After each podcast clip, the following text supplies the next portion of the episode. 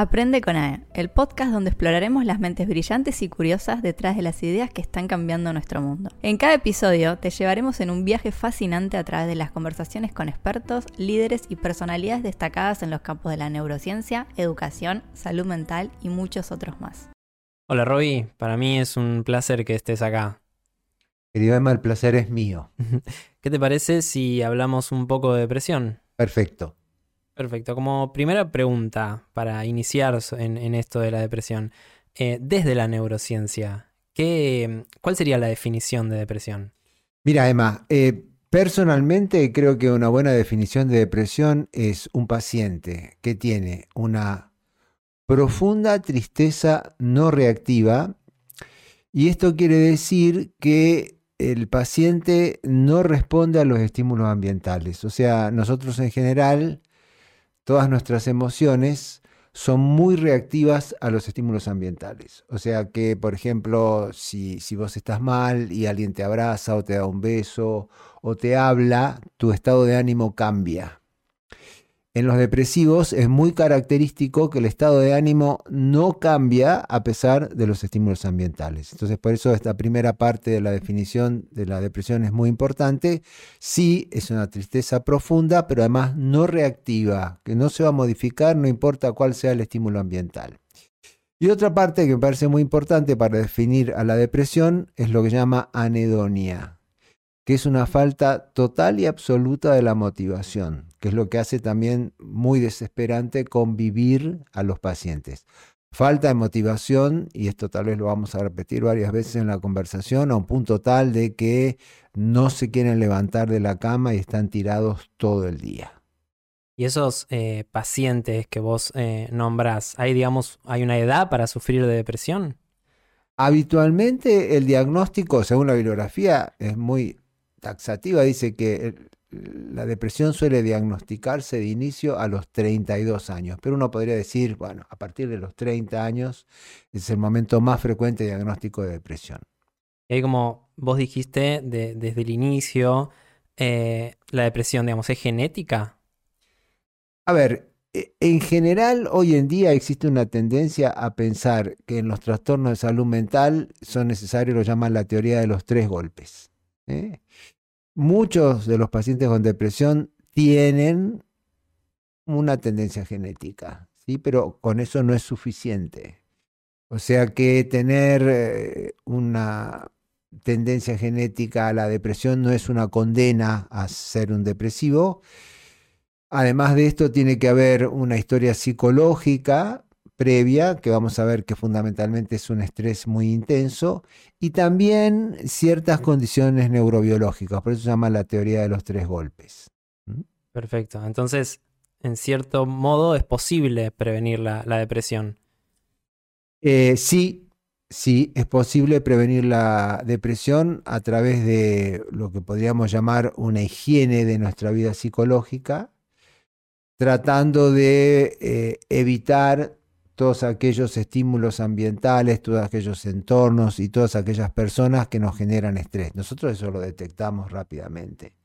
Lo que pasa es que por motivos económicos o familiares, eh, como que no decidimos cortar con ese estrés. Por ejemplo, por ahí tenemos un trabajo que económicamente es muy redituable, pero nos, genera mucho estrés.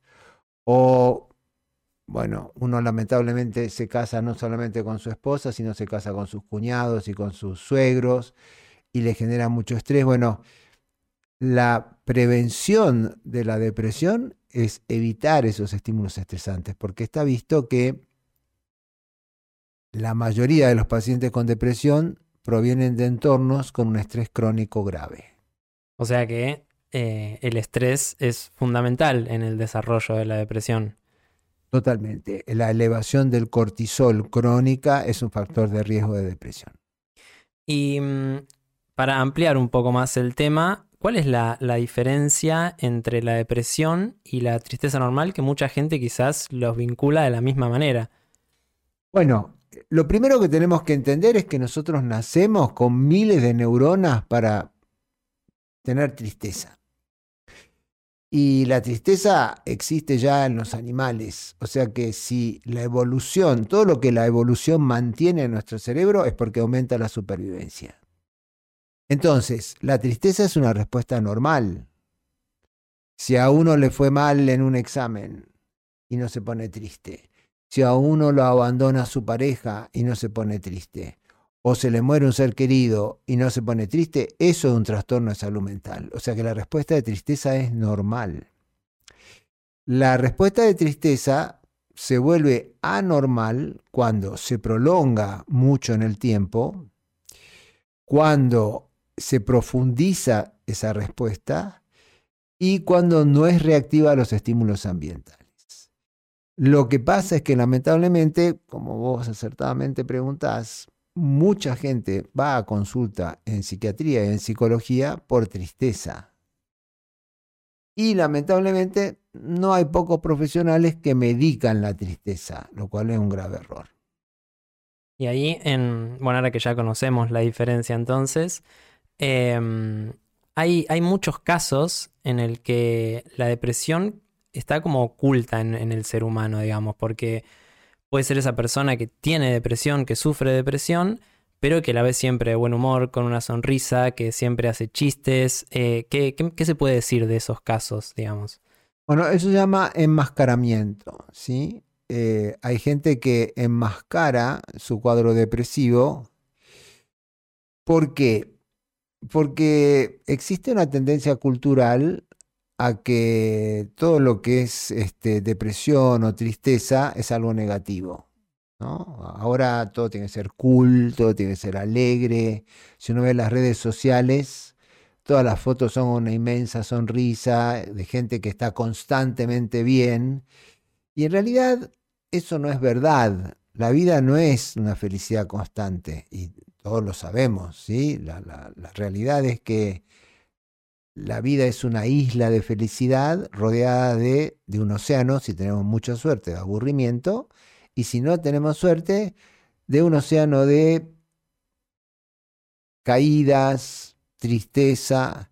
Entonces, eh, yo creo que es un cambio cultural que tenemos que hacer para demostrarle a la gente que no hay que enmascarar ni la tristeza ni la depresión, sino que hay que mostrarla porque es una cara normal de la vida. No, no conozco a nadie que no haya pasado por estos, por estos periodos. Y lo estamos viendo, por ejemplo, en, profesionales de alto rendimiento, en deportistas de alto rendimiento, que súbitamente abandonan por cuadros depresivos agudos que, como vos decías, lo enmascaran, como esta tenista japonesa que hace poco renunció. Y eso hace mucho daño. Pero yo creo que se enmascara por un factor cultural, porque no es bien visto que uno esté triste o esté depresivo. Sí, exacto. Y mm, cuando mencionas a, la depresión, ¿hay solo un tipo o hay más tipos de depresión? Yo siempre digo que la depresión eh, es un trastorno con muchas caras.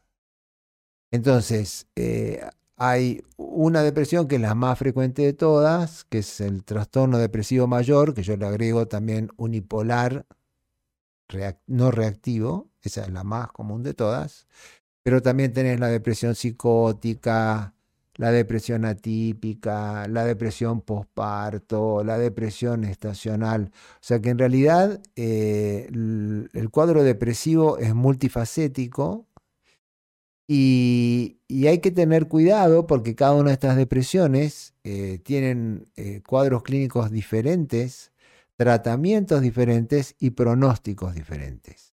Lamentablemente muchas veces todos caen en la misma bolsa, son tratados iguales y por lo tanto no tienen buen resultado. ¿Y cuánto, cuánto tiempo puede durar un, episodio de, la depresión esta que vos nombres?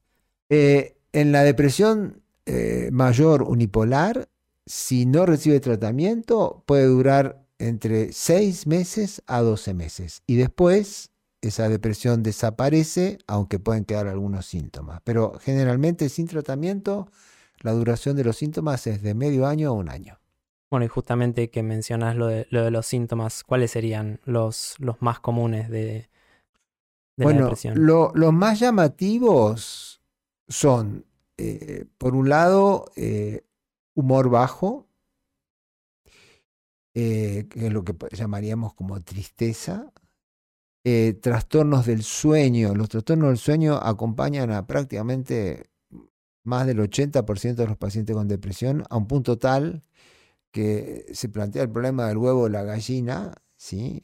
¿Qué es lo que es primero? Si es la depresión que genera el trastorno del sueño o el trastorno del sueño que genera la depresión.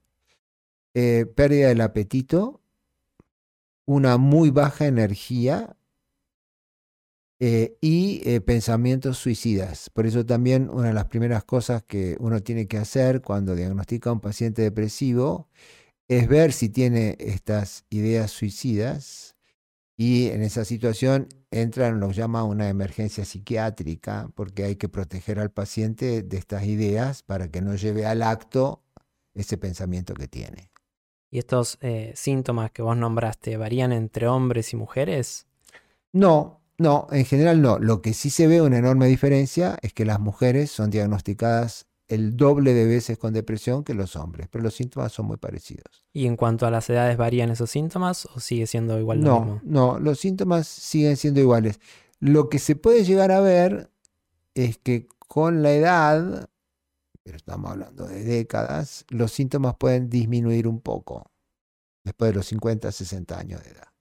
¿Y cuál es el, mejor tratamiento para la depresión? ¿Son, digamos, ¿Son los fármacos o es otra cosa? Una pregunta muy interesante, Emma. Eh, toda la bibliografía mundial está indiscutiblemente de acuerdo que el tratamiento de primera línea es la psicoterapia.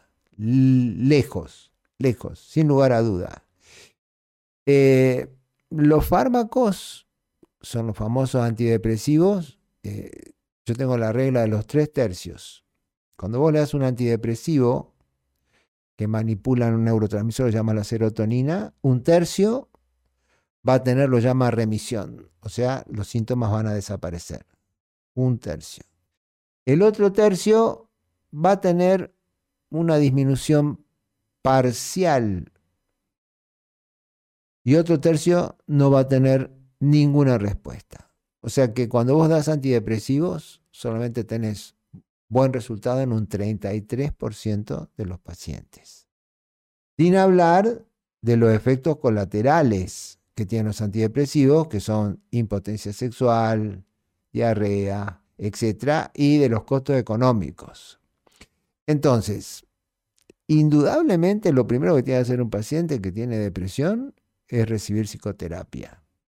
Lamentablemente, muchos médicos lo primero que hacen con un paciente con depresión es darle antidepresivo, que es el tratamiento más ineficaz. y mm, quiero volver un poco antes a lo que mencionabas, em, lo de los pensamientos suicidas. Y bien sabemos que la principal función de nuestro cerebro eh, es la supervivencia. Entonces, desde la neurociencia, digamos, ¿qué pasa en esos casos donde muchas personas han llegado a suicidarse por, este tema de la depresión. Eh, ¿Cómo se explica algo así?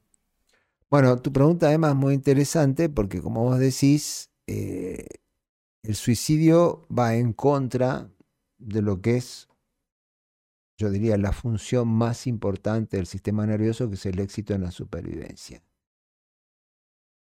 Hay trabajos que se han hecho eh, en pacientes suicidas y si bien todavía no tenemos la respuesta definitiva, la hipótesis más plausible es que se ha visto que en estos pacientes hay una disminución de grupos neuronales específicos en el tronco cerebral, como por ejemplo un núcleo llama el locus ceruleus, que tiene neuronas noradrenérgicas.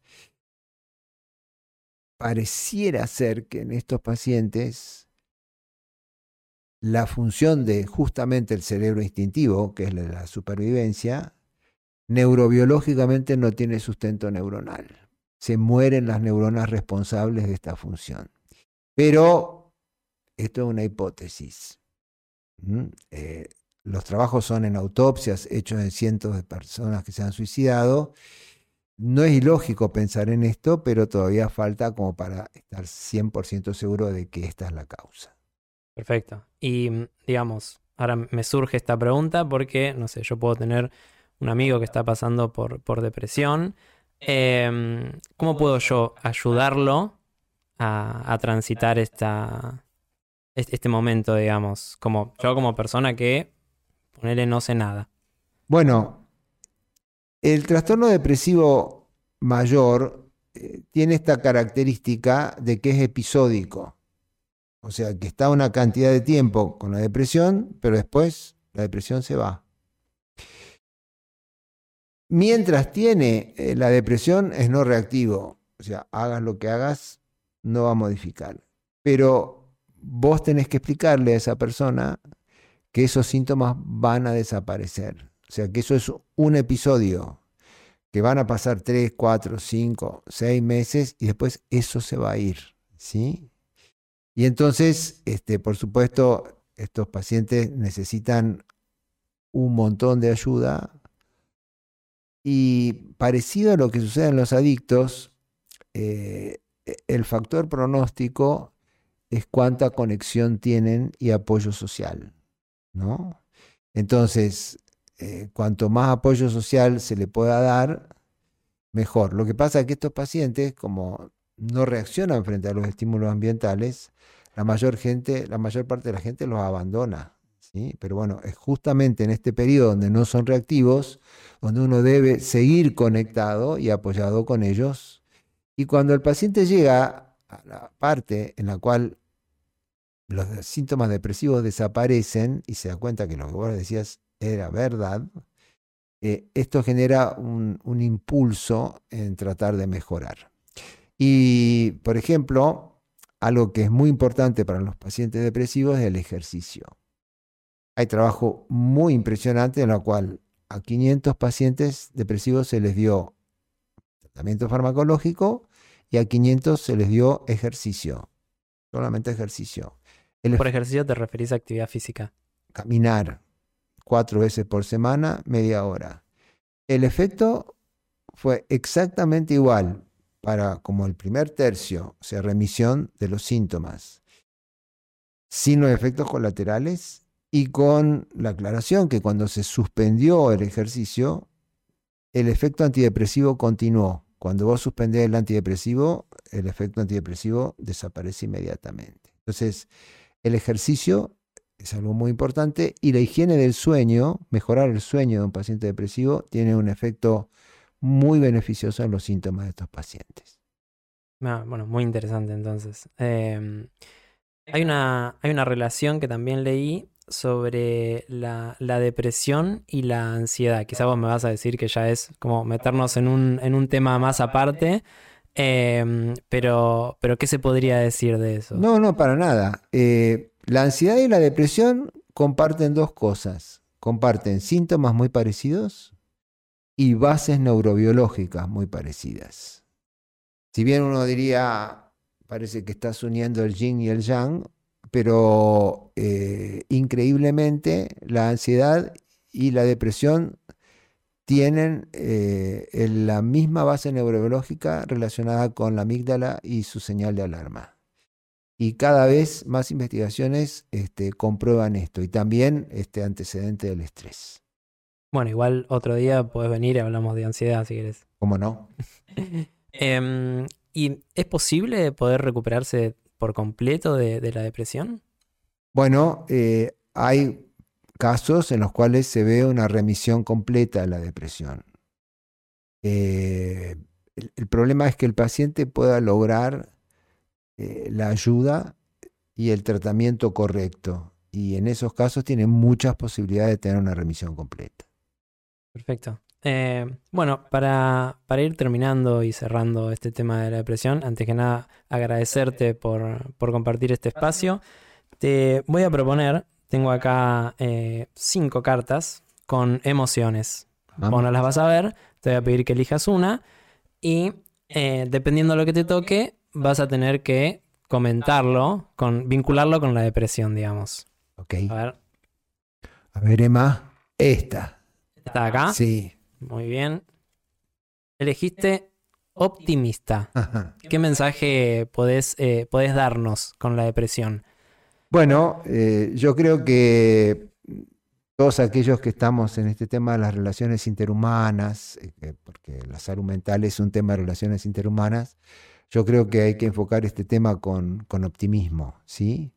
Y el optimismo es primero, eh, uno no puede solucionar algo que no entiende, entonces aprender sobre este tema, aprender sobre bases sólidas y científicas y saber que estos pacientes, si uno los ayuda correctamente, pueden tener un buen resultado.